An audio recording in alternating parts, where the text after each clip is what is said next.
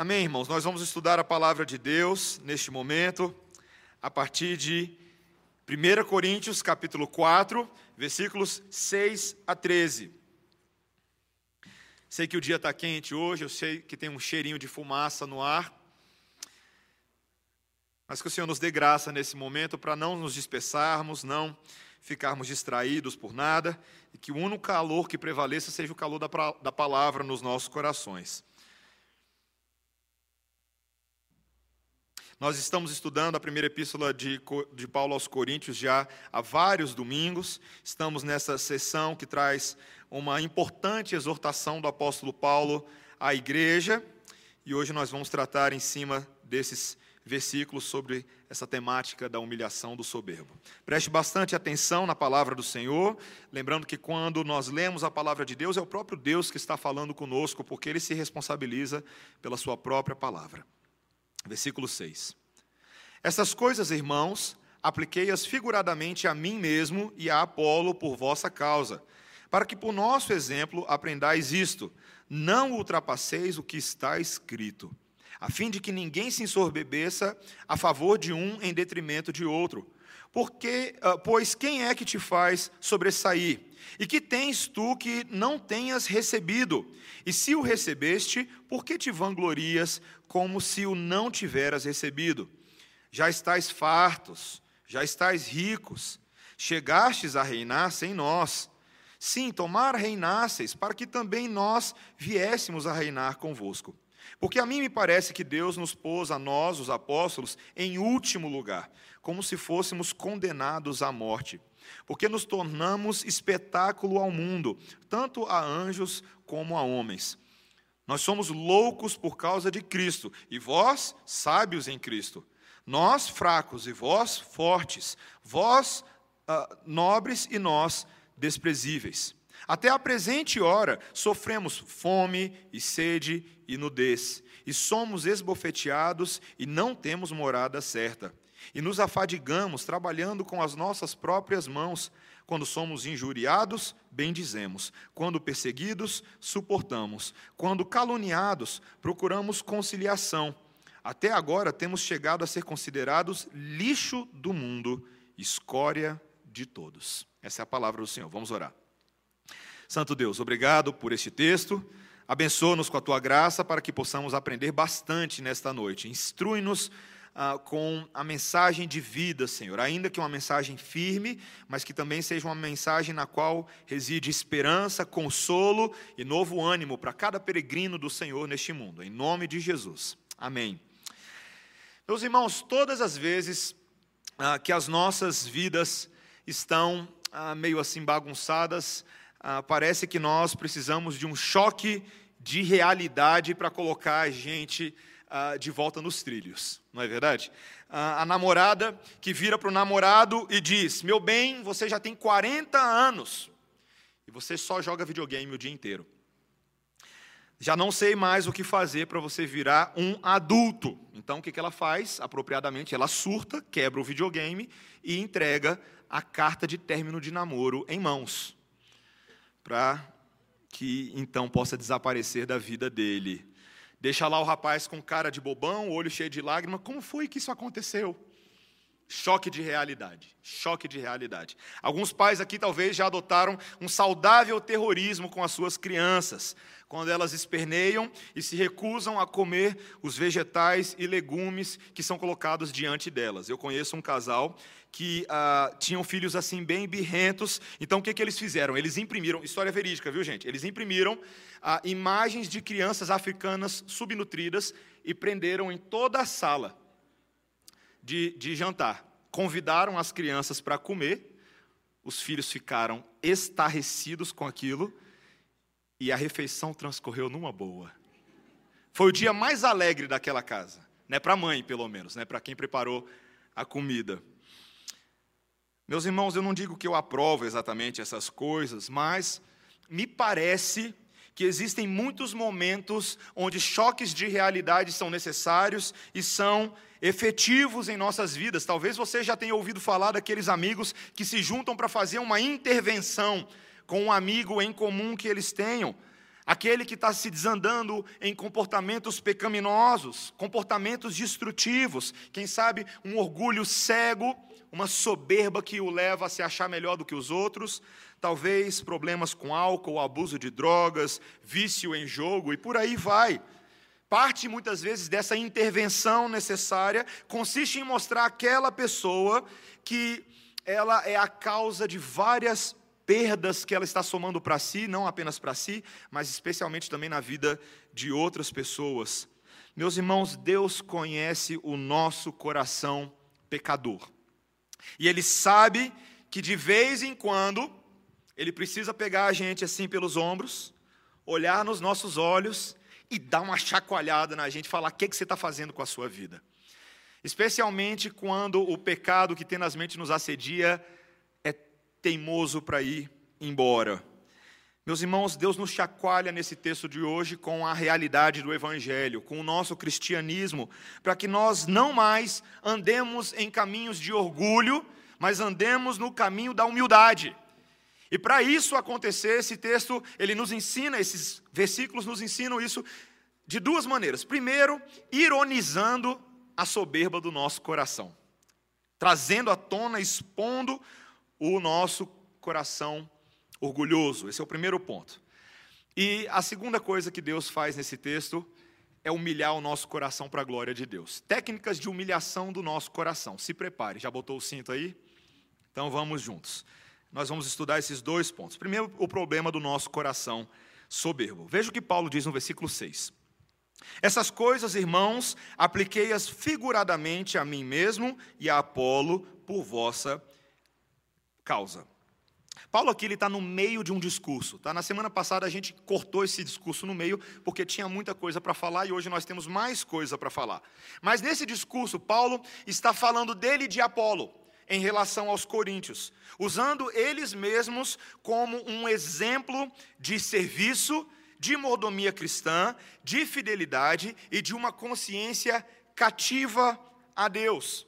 Nós vimos isso na semana passada de que a discussão desses coríntios com relação à, preferência por alguns homens era descabida, porque Paulo e Apolo eram meros servos do Senhor.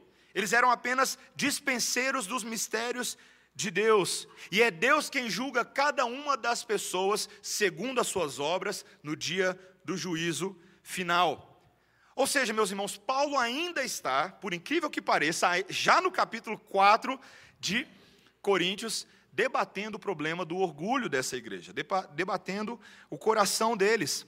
E Paulo aqui afirma uma tese que é muito necessária para esses irmãos entenderem a natureza do seu problema, quando ele diz no versículo 6: Não ultrapasseis o que está escrito. Igreja de Corinto, vocês estão agindo de uma maneira que está ultrapassando aquilo que está escrito na palavra de Deus para vocês, o propósito de Deus para a vida da igreja. E, e, veja, meus irmãos, até o capítulo 4, Paulo vem mostrando essa tese, ah, mostrando várias citações do Antigo Testamento para reforçar o seu argumento com a igreja. Desde o capítulo 1, ele já usou Isaías 29, Jeremias 9, Isaías 64, Jó capítulo 5 e o Salmo 94. Só nesses capítulos iniciais ele já usou cinco citações do Antigo Testamento para lembrar essa igreja que a dinâmica do dia a dia de uma igreja deve estar pautada, sim, na maneira como a palavra de Deus nos governa. Meus irmãos, isso parece óbvio, não é verdade? Eu acho que todo crente, mesmo um, no, um crente novo, ele afirma que a palavra de Deus deve reger a dinâmica do dia a dia de uma igreja, que nós devemos nos pautar por ela, mas na realidade às vezes não é bem assim, não é? Tantas vezes no dia a dia, na nossa tomada de decisão, a palavra de Deus não é a primeira coisa que vem à nossa cabeça para nos ajudar a nos relacionar com os nossos irmãos, fazer algumas compras, tomar decisões profissionais e por aí vai. E Paulo está falando: veja, usem a palavra de Deus, sejam regidos pela palavra de Deus, porém também não ultrapassem a palavra de Deus. Mantenham-se firme. Igreja de Corinto, seja uma igreja verdadeiramente reformada. Paulo era reformado, então ele está falando para uma igreja que ele leva a sério. Sola a Escritura. Que isso não seja teoria, que isso governe a vida de vocês. Não ultrapassem aquilo que está escrito. E muitas vezes o nosso pecado é sim ultrapassar aquilo que o Senhor determinou. Essa é uma acusação forte. E o propósito está aí também no versículo 6, a fim de que ninguém se ensoberbeça a favor de um em detrimento de outro. Meus irmãos, as lideranças ungidas por Deus sempre são uma parte necessária e maravilhosa da sua igreja. Mas a nossa ligação com as lideranças jamais deve resultar na formação de grupos de preferência, partidarismo. Como me dói o coração, meus irmãos, perceber que nós acabamos permitindo que algo que é sim importante no nosso meio, como política, nos divida mais do que deveria. Eu sei que irmãos votam em candidatos diferentes, como eu falei hoje pela manhã, mas nós devemos ter sabedoria, meus irmãos, porque nós não devemos prestação de contas a nenhum desses candidatos que estão aí, sim ao Rei do Universo. Ele governa as nossas vidas. E por isso que Paulo agora confronta o pecado dessa igreja, começa a ironizar com algumas perguntas retóricas. Veja o que ele diz no versículo 7. Pois quem é que te faz sobressair? Significa que o grego, quem que deu poder a vocês para exaltar um mestre em detrimento de outro? Claro que é o orgulho carnal deles que está fazendo isso. Deus não legitimava esse tipo de coisa. A segunda pergunta: e que tens tu que não tenhas recebido? Essa era a verdade teológica central que esses coríntios, na sua divisão, pareciam ter se esquecido: de que todas as suas habilidades, todas as suas oportunidades, todas as bênçãos que eles tinham não vinham nem de Paulo nem de Apolo, vinham de Deus. Vinham de Deus. E portanto, se essas coisas vêm de Deus, não há espaço para vanglória. Se não é mérito de homens, se os homens são meros instrumentos de um Deus que é doador, não há espaço humano e terreno para vanglória. E se eles repetissem bastante essa pergunta na cabeça, eles veriam a lógica disso que Paulo está falando. Veja a terceira pergunta dele: E se o recebeste, por que te vanglorias como se o não tiveras recebido? Se a graça de Deus é a fonte de todos os dons espirituais, logo a vanglória é completamente descabida. E é aqui, meus irmãos, que Paulo talvez se torna um dos homens mais, um dos ah, pregadores mais irônicos com relação à igreja de Corinto, porque ele percebe que a única maneira de levar esses irmãos a enxergar a realidade do que eles estão fazendo é usar um pouquinho de ironia para mostrar a falsa riqueza deles. Veja o que ele diz logo adiante, no versículo 8: Já estáis fartos, já estáis ricos. Era assim que essa igreja se sentia. Literalmente, aqui a palavra grega para farto, satisfeito, é a palavra vocês comeram demais. Sabe quando você come demais e você se sente o reizinho do mundo? Você fica assim satisfeito, estou suprido, farto, não há nada mais que eu preciso. É assim que essa igreja se sentia. Era uma igreja que achava que já estava reinando de uma certa maneira, se viam como crentes de uma categoria superior. Essa mistura bombástica que aconteceu justamente nessa igreja de Corinto, uma igreja que misturou o espírito helenista daqueles dias, dos gregos, a sabedoria secular dos homens e oradores que se achavam tão importantes pelas suas teses, pelos seus discursos, pela sua retórica, somado a uma igreja que se achava boa demais espiritualmente. Meus irmãos, foi uma bomba, uma bomba. E é uma denúncia que Paulo faz de como o nosso coração tem a capacidade de fazer essas coisas. Como nós somos criativos para exibir o problema do orgulho. Um escritor que eu gosto muito, Ted Kyle, num dos livros que eu li dele recentemente, ele conta duas historinhas que eu achei fascinantes. Eu, inclusive, anotei elas separadamente quando eu estava ah, lendo. E eu falei, isso aqui vai dar uma boa ilustração de sermão. Pronto, chegou o sermão que eu vou usá-las. Ah, uma dessas histórias que ele conta é que lá nos Estados Unidos, os carros eles têm placas personalizadas. Né? Não é que nem a gente aqui que você já recebe uma placa pronta. E quando surgiu esse negócio de placa personalizada, ah, o Departamento de Trânsito de um certo estado recebeu muitas solicitações pela placa número 1. Tinha muita gente que queria ter a placa número 1. Foram mais de mil solicitações. Ah, então, lá o funcionário do, do Estado, do Departamento de Trânsito, que era responsável por fazer essa aprovação dos pedidos, ele disse assim: Olha, eu não vou atribuir a placa número um a alguém ah, e correr o risco de desapontar mil pessoas. Qual foi a solução dele? Deu para ele mesmo. Legal, né? Fácil essa solução. A outra historinha que o Ted Kyle conta é que havia uma situação em que um garotinho e uma menininha estavam montados num cavalo mecânico, desses de shopping center, quando você está andando ali no parque shopping, você vê esses cavalos mecânicos, e o menininho estava sentado na frente, ele vira para a garotinha e disse assim, olha, se um de nós saísse, haveria mais espaço para mim. Viu a lógica dele? Se um de nós saísse, haveria mais espaço para mim. Sutil, né? Rápido. Meus irmãos, você percebe como que a gente faz? E essa criatividade do orgulho, ela começou lá no jardim do Éden. Quando o diabo convenceu Adão e Eva de que eles, ah, de que ele havia encontrado um meio para eles moverem Deus para o lado e eles se tornarem o número um. Um comentarista que eu gosto muito, ele diz assim: em, em lugar nenhum a criatividade do homem é mais aparente do que em sua capacidade de descobrir novas maneiras e originais maneiras de se cometer o pecado original. Dois pontos. Aquele orgulho que sempre nos coloca no topo da lista. E é verdade, meus irmãos, esse problema continua através da história. Nós continuamos procurando maneiras de ter sucesso aonde Adão e Eva falharam. Nós sempre queremos uma maneira de ser o primeiro da fila, sempre procuramos maneiras de ser o primeiro no balcão de check-in no aeroporto, sempre procuramos maneiras de ser o primeiro que vai sair do estacionamento para não pegar engarrafamento. Nós sempre buscamos maneiras de vencer naquele jogo, primeiro a chegar, primeiro a comer. Já, já jogou esse jogo antes? Tem variações dele. Foi namorar, perdeu o lugar, ou o último a chegar é a mulher do padre. E ninguém quer ser a mulher do padre. É uma variação desse jogo também, do orgulho. Procuramos maneiras, não somente de sermos os primeiros nas nossas próprias listas de prioridade, mas também nas listas das outras pessoas. Nós queremos ser o centro da atenção delas.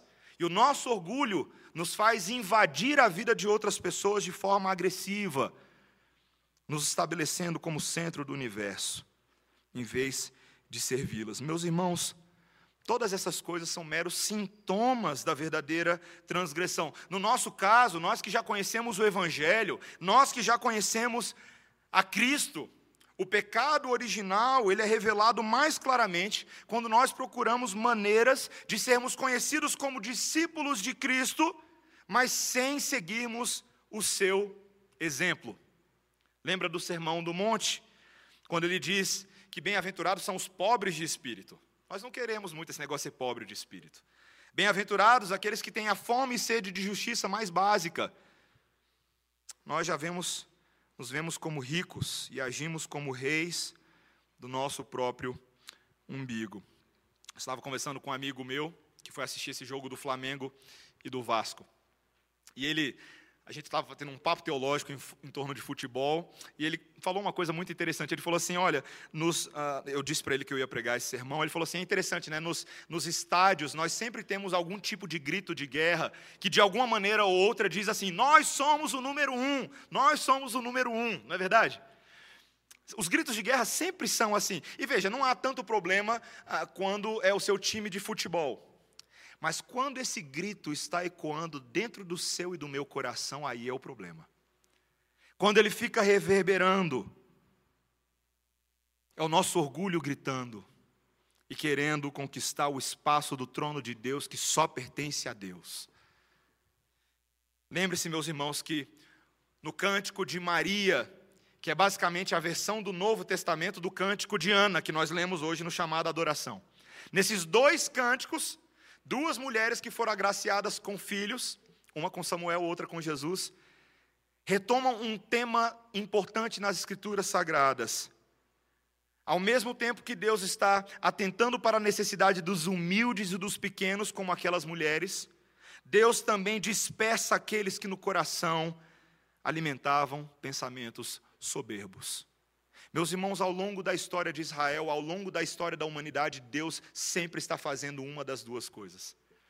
Ele está atentando para a necessidade dos pequenos e frágeis, aqueles a quem ele considera vulneráveis, e esmagando a soberba dos arrogantes. De que lado nós estamos? Talvez eu e você pensamos que a gente é relativamente neutro, está mais para o lado bonzinho da coisa. Mas, meus irmãos, como a nossa arrogância ela é invisível.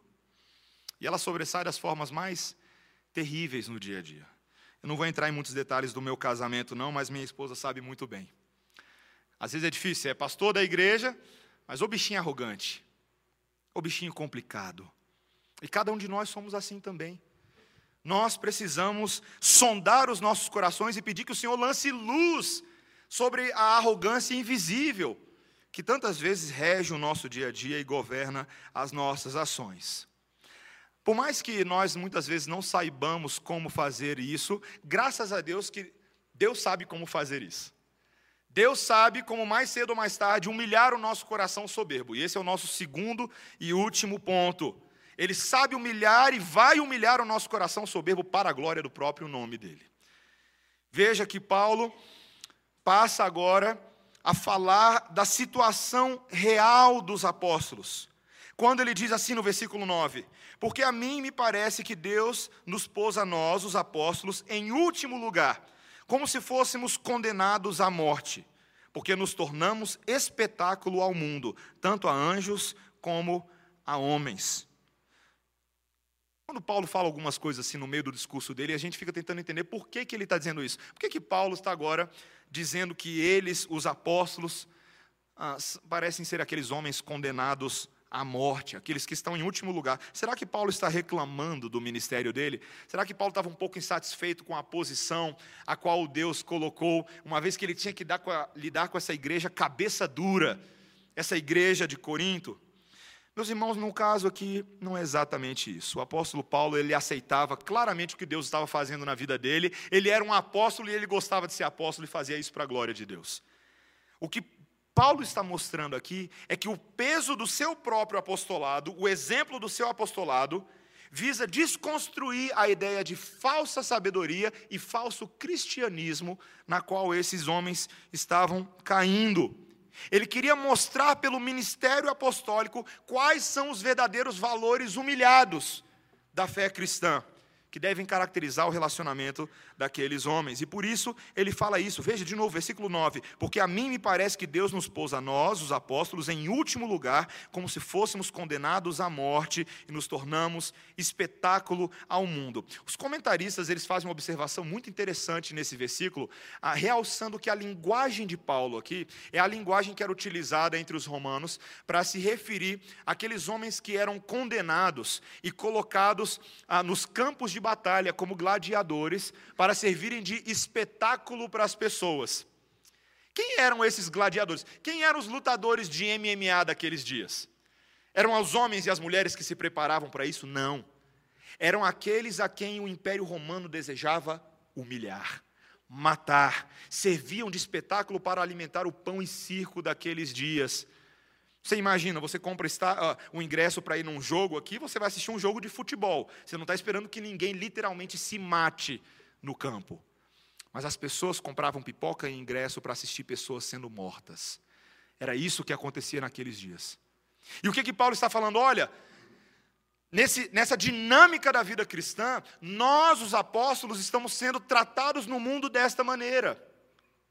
Não somente temos que nos degladiar no espetáculo da vida, mas somos tratados como aqueles que foram condenados à morte. Muitas vezes o Império Romano, com a finalidade de impor o terror, o medo e o temor no coração das pessoas, eles faziam esses condenados, antes e depois das lutas, perfilarem publicamente. Eu estive recentemente em Roma e foi interessante que a gente foi lá no Coliseu e uma das placas que eu vi perto do Coliseu, eles falavam justamente assim: neste lugar aqui as pessoas ah, os condenados eram expostos, né? as pessoas iam passando e iam vendo, olha lá quem vai morrer hoje.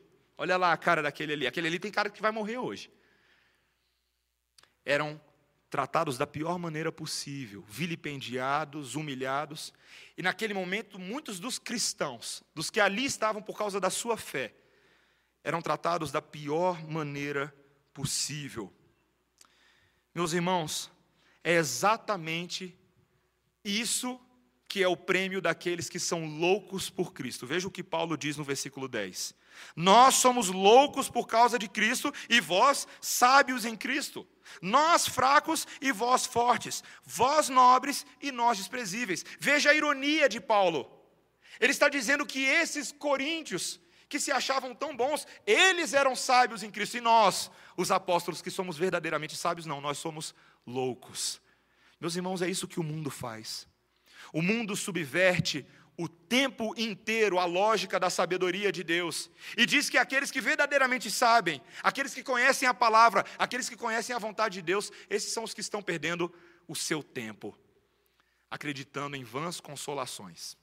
Eu assisti, como eu citei rapidamente hoje pela manhã, um debate esses dias entre um, um evolucionista uh, e um criacionista. Ambos os homens muito bem qualificados. Cheguei nesse vídeo por meio de um outro vídeo que foi soltado no grupo dos homens da igreja. E o, o, debate era muito interessante. Os homens eram cientistas, mesmo o criacionista, o evolucionista eram cientistas. E o criacionista ele começa fazendo o seu argumento, falando uma série de coisas, defendendo causas para crermos na existência de Deus, mesmo a partir da ciência, traços que revelam um design inteligente, um criador, um mundo que é concebido segundo uma inteligência. E lá pelas tantas, esse, esse outro debatedor evolucionista, ele vira simplesmente no meio do debate e diz assim: eu não tenho como continuar esse debate. E o entrevistador fica um pouco chocado com aquilo e fala assim: por quê? Ele fala assim: olha, porque claramente, ainda que esse homem ao meu lado tenha títulos, ele é louco. Olha a afirmação que ele faz num debate acadêmico. Ainda que ele tenha títulos, os pressupostos dos quais ele parte são impossíveis. Meus irmãos, é isso que o mundo pensa sobre a religião. É isso que o mundo pensa sobre a fé cristã. De que aquilo que nós defendemos, as ideias que nós afirmamos, são fruto de loucura, de mentes retrógradas, de mentes que não conhecem melhor, que se fossem mais iluminadas pelo humanismo, pelo cientificismo, pelo naturalismo, pelo pós-modernismo, não estariam fazendo essas afirmações. Você percebe o embate de Paulo junto a essa igreja? Quem é verdadeiramente sábio, meus irmãos? E eu faço essa pergunta para a igreja: quem é verdadeiramente sábio? Paulo sabia que estava muito bem a verdade do lado dos apóstolos, daqueles que foram convocados diretamente por Jesus Cristo. Mas ele também não se enganava, ele sabia que essa convocação era difícil, que ser apóstolo era sinônimo de sofrimento.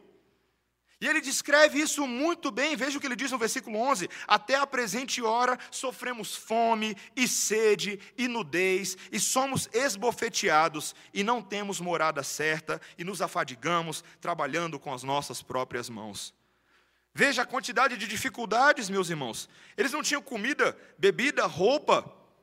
Um contraste claro com a ironia que ele fala no versículo 8: Vocês são ricos, vocês são fartos, mas nós não. Os apóstolos foram rudemente tratados e esbofeteados. Curiosamente, Paulo usa aqui a mesma linguagem que é utilizada nos evangelhos de Mateus, Marcos e Lucas para se referir ao tratamento que foi dado a Jesus. Da mesma maneira como Jesus foi tratado pelo sinédrio, nós estamos sendo tratados neste momento.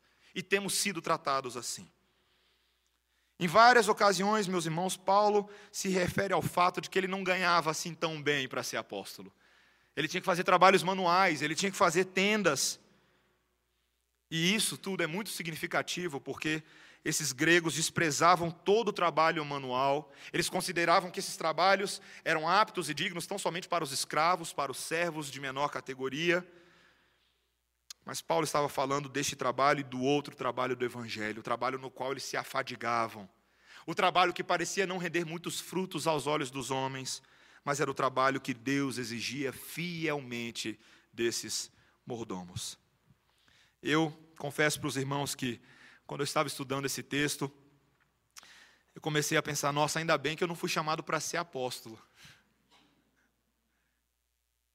Mas, mais uma vez, eu sou traído pela minha consciência. Porque o que é que nos faz pensar que só os apóstolos foram chamados para sofrerem nesse mundo? Quando eu comecei a, a pensar sobre isso, eu entrei numa espiral tão paranoica, porque eu comecei a pensar o seguinte, irmãos. Lembrando-me como falei com a minha esposa hoje mais cedo. Eu tenho a impressão de que o motivo pelo qual nós, cristãos, não temos sido perseguidos hoje em dia, da forma como a gente acha que seria perseguido, em parte é culpa nossa mesma. Sabe por quê? Porque eu tenho a impressão, meus irmãos, que o cristianismo para o qual eu e você fomos convocados para viver não está fazendo diferença alguma na vida da sociedade. Tá bom demais. Ah, os cristãos, ah, cristão é gente boa. Cristão é legal. Nem fede, nem cheira. Adora obra social, ajuda um monte de gente. Mas, meus irmãos, o nosso cristianismo da cruz não tem confrontado o pecado dos homens. As nossas vidas não fazem nenhuma diferença nesse papel de serem sal da terra e luz do mundo. E por isso que não vai ter perseguição mesmo. Para que vai ter perseguição? Você vai perseguir, perseguir quem não está fazendo mal a ninguém? Meus irmãos, quais seriam as implicações para a minha e para a sua vida se nós decidíssemos viver o nosso cristianismo até as últimas consequências? Se nós decidíssemos ouvir a voz do Mestre que diz: Toma a tua cruz, diga não a si mesmo e me siga. Se nós fizéssemos isso, o que, que aconteceria? Para para pensar, eu te dou dois segundos para você pensar nas implicações na sua vida. Você manteria todos os amigos que você tem hoje se você fosse mais corajoso em trazer a palavra de Deus nas conversas? Lá no seu trabalho, se você não fizesse vista grossa diante de pecados crassos que são cometidos à luz do dia, quando a gente mete a mão no dinheiro, quando foge o trabalho. Meus irmãos, Paulo estava sofrendo porque ele estava vivendo como Jesus vivia. E me dói o coração pensar que talvez nós não estejamos sofrendo porque a gente está buscando meios de se livrar do sofrimento. Fazer o nosso cristianismo ser palatável, mastigável, mas não o verdadeiro evangelho. O apóstolo Paulo nos mostra aqui claramente, queridos, que um dos caminhos para quebrar o nosso orgulho é largar o nosso caminho de preferência, o nosso caminho de escolha, a nossa zona de conforto e passar a viver a vontade de Deus na sua plenitude. Deixando as consequências disso para Deus, sabendo que sim, o nosso evangelho pode ah, nos produzir muito sofrimento, mas ele também pode converter muitos corações. Nós não temos visto mais conversões nos nossos dias, como Spurgeon falava, porque nós temos aberto a nossa, boca, a nossa boca muito pouco. A nossa língua está muito atrás dos nossos dentes. Se falássemos mais, veríamos mais. Meus irmãos, Paulo mostra também que a segunda forma de Deus quebrar o nosso orgulho não é só vivendo a plenitude do chamado de Deus, mas é respondendo aos problemas do mundo com a própria graça de Deus. Veja o que Paulo diz no versículo 12. Quando somos injuriados, bendizemos. Quando perseguidos, suportamos. Quando caluniados, procuramos conciliação. Essas mesmas palavras aparecem lá no capítulo 4 de 2 Coríntios. Quando Paulo revela esse modus operandi estranho da vida cristã, nós não devolvemos na mesma moeda, a gente não devolve o tapa do jeito que nos foi dado, pelo contrário, nós somos aqueles que, quando injuriados, e a palavra que amaldiçoados, é uma melhor tradução, como é que nós respondemos? Nós bendizemos, nós abençoamos aqueles que nos amaldiçoam. Quando nós somos perseguidos, nós suportamos. A gente não foge da perseguição, mas a gente pede ao Senhor misericórdia para viver a perseguição, com graça. Quando somos caluniados, respondemos de forma conciliatória, de maneira gentil. Talvez você pense, não, é exatamente, o evangelho tem que ser isso, mas naqueles dias, essas atitudes eram vistas pelos gregos como o auge da covardia. Inclusive, havia ah, um pensador e, e filósofo daqueles dias chamado Filo, de Alexandria, ah, e ele registra que quando os gregos viam a maneira como os cristãos respondiam às calúnias, logo os gregos passavam a chamá-los de mariquinhas, é a versão, é, é o equivalente. Mulherzinha. A gentileza, o amor, o afeto que os cristãos demora, demonstravam era sinônimo de covardia para os gregos. Você consegue perceber a contradição? E Paulo fecha essa sessão dizendo: até agora, versículo 13, temos chegado a ser considerados lixo do mundo, escória de todos. Lixo e escória eram as palavras que eram resultante do processo de purificação de alguma coisa. Quando você lavava alguma coisa, aquilo que sobrava e deveria ser descartado é lixo, é escória. Meus irmãos, o grande apóstolo Paulo, um homem a quem hoje respeitamos tanto. Se tivéssemos a oportunidade de conviver com ele um pouquinho, conheceríamos esse lado do lixo, o de ser tratado e visto da pior maneira pelos homens. Essas palavras tinham um significado de uma oferta propiciatória. Ser lixo é ser ofertado, é ser dado, é ser entregue como oferta porque não tem muito valor.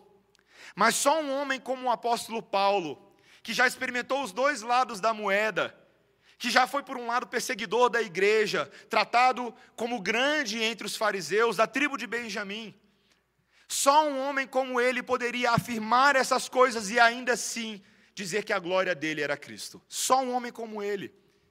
Queridos, há algo difícil de às vezes a gente expressar em palavras, porque realmente quando a gente tenta fazer isso a gente parece ser louco. Mas que nós precisamos fazer todo o esforço para entrar na mentalidade do apóstolo Paulo. Ao encerrar esse versículo 13 dizendo que ele é lixo e escória, a pergunta que nós fazemos é: qual é a glória nisso? Se a vocação da vida cristã é ser lixo e é ser escória, por que alguém optaria por esse caminho? E a resposta mais misteriosa e impressionante que nós podemos fornecer é essa: que ao ser considerado como lixo e escória, nós estamos nos assemelhando a Cristo, que foi tratado como lixo e escória. Paulo era meio maluco, meus irmãos, nós precisamos admitir. Porque quando todos correriam dessas reputações, Paulo se alegrava por ter as algemas de Cristo, por ser reconhecido e assemelhado a Cristo na sua dor e no seu sofrimento. Meus irmãos, tal perspectiva para Paulo foi tão forte para os apóstolos também, que houve momentos que alguns deles não aceitaram serem maltratados como Cristo, porque era honra demais para eles. Já imaginou uma coisa dessa? Eu não aceito ouvir essa palavra, eu não aceito receber essa punição. Por quê? Porque o meu Senhor recebeu essa punição. Eu não sou digno dela. Meus irmãos, esse é o maior choque de realidade que uma pessoa pode ter na vida. Essa é a maior intervenção que Deus pode fazer na vida de uma pessoa. É quando ele começa contando essa história para a gente, essa, essa intervenção divina começa quando seus amigos, Pai, Filho e Espírito Santo, interferem na sua história, te colocam sentado e falam assim: vamos ter uma conversa. Você sabe quem você é, você é lixo, você é pecador, você tem feito mal contra Deus e contra as criaturas de Deus e contra o mundo de Deus. Essa é a verdade dos fatos. Você tem se destruído e você tem destruído as pessoas ao seu redor. Parece uma dessas intervenções que a gente conhece. Mas na história da redenção, Deus vira e fala assim: Mas há uma solução para você. Eu vou enviar o meu filho no seu lugar e ele vai se tornar lixo por você. Esse é o plano. Ele vai se tornar lixo para que todo o seu orgulho, toda a sua soberba, toda a sua arrogância seja crucificado na cruz com ele. E você jamais viva para si mesmo, você viva para Deus. Queridos, talvez algo mais impressionante na doutrina da justificação pela fé é esse aspecto da substituição vicária. Quando Cristo morreu por nós, ele se tornou maldição em nosso lugar, para que o nosso lixo fosse lançado sobre ele e o tesouro dele fosse lançado sobre nós. Não há nada, meus irmãos, que seja tão impressionante quanto isso. Esse é o maior choque de realidade que existe. E quando Deus pega o apóstolo Paulo no caminho para Damasco e dá uma chacoalhada nele e fala: Eu sou Cristo a quem tu persegues, ó Saulo. Ele nos lembra que na nossa conversão é exatamente isso que ele faz também. Ele pega cada um de nós, olha nos nossos olhos e fala assim: por que, que você está vivendo de forma orgulhosa? Por que, que você está vivendo de forma soberba? Conheça a verdadeira humildade do Filho de Deus e tenha a sua vida completamente transformada. Meus irmãos, aqueles que estão em Cristo hoje não têm licença para serem orgulhosos. Quer que eu repita a tese? Aqueles que estão em Cristo hoje não têm licença para serem orgulhosos. Não tem. Eu sei que é difícil, eu sei que é duro, mas é a verdade.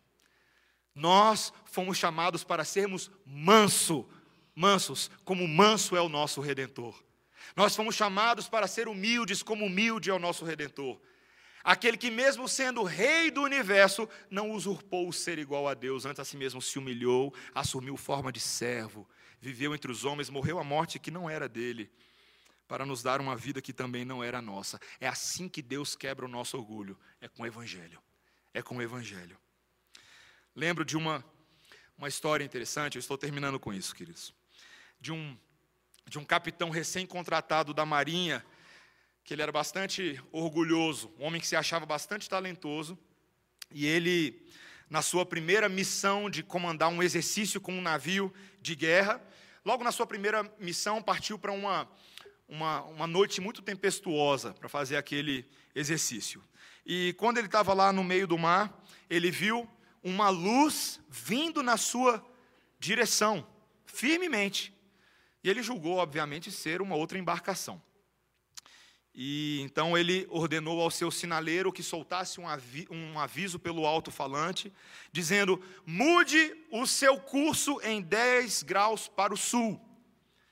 E aí a resposta que voltou foi: mude o seu curso 10 graus para o norte. Ele, como assim? Quem ousaria falar uma coisa dessa? E ele estava determinado a não, deixar, a não dar passagem para esse outro navio e ele soltou uma contra-mensagem: altere a sua direção em 10 graus. Aqui quem fala é o capitão. E a, a resposta voltou rapidamente: altere a sua direção, eu sou o farol. Meus irmãos, a nossa arrogância tantas vezes nos faz peitar o farol de Deus, a luz de Deus. E não vai ser bom para você, nem para mim, ir contra a luz de Deus. É muito mais fácil deixar essa luz mudar a nossa direção e guiar a nossa vida. O apóstolo Paulo, perdão, o apóstolo Pedro, quando está orientando os seus irmãos pastores, porque, mesmo sendo apóstolo, no, no capítulo 5 de 1 Pedro, ele diz assim: Eu sou um presbítero como vocês, o grande apóstolo Pedro. E ao dar as instruções pastorais, mostrando como aqueles homens deveriam cuidar da igreja de Deus, ele solta aquele versículo que nos é tão precioso, quando ele diz: Humilhai-vos, portanto, debaixo da poderosa mão de Deus, para que ele, em tempo oportuno, vos exalte. Meus irmãos, humilhai-vos debaixo da poderosa mão de Deus. Não vai sobrar um arrogante para a eternidade, um deles. Você vai esperar chegar no céu para o Senhor gentilmente te reprimir na tua sabedoria, na tua, na tua arrogância, ou você vai começar hoje a mudança desse projeto de soberba se os seus olhos estão bem abertos, largue, largue esse orgulho, para que o Senhor não tenha que intervir na nossa história de forma mais firme.